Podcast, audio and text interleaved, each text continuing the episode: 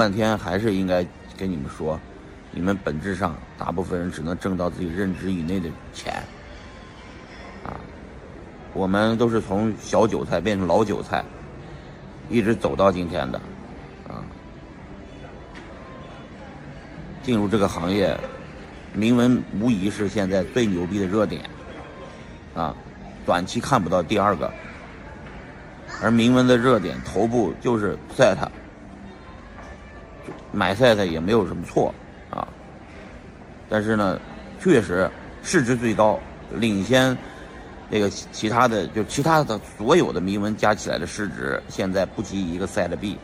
我就告诉你，这就是真实情况。现在所有铭文赛道的，从第二名到第一百名加在一起的总市值，没有赛的币一个市值高，总共。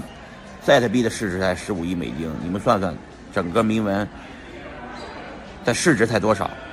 对吧？对比比特币将来这两万亿美金的市值，这铭文是不是有点太便宜了？我在东南亚也好，走了很多国家，见了很多币圈的老人，啊，见到了他们以后，跟他们都布道，讲比特币，讲赛特，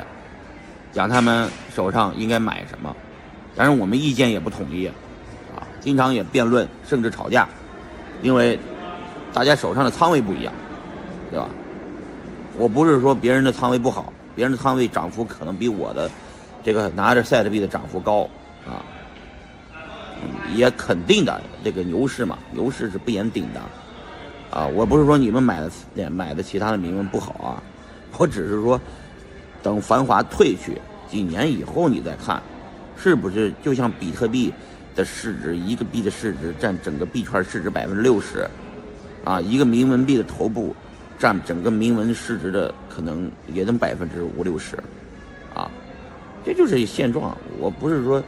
这个这个不是说这个这个这个这个现现在怎么样？我是说将来，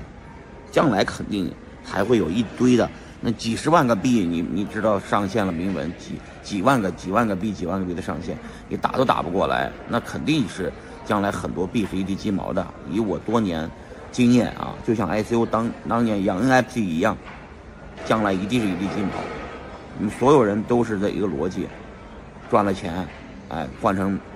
头部，然后呢换成比特币的头部，啊，就也换成，最后最后还是换成比特币嘛，是不是？逻辑是永远是这个逻辑，啊，推了这么多年了，对不对？啊。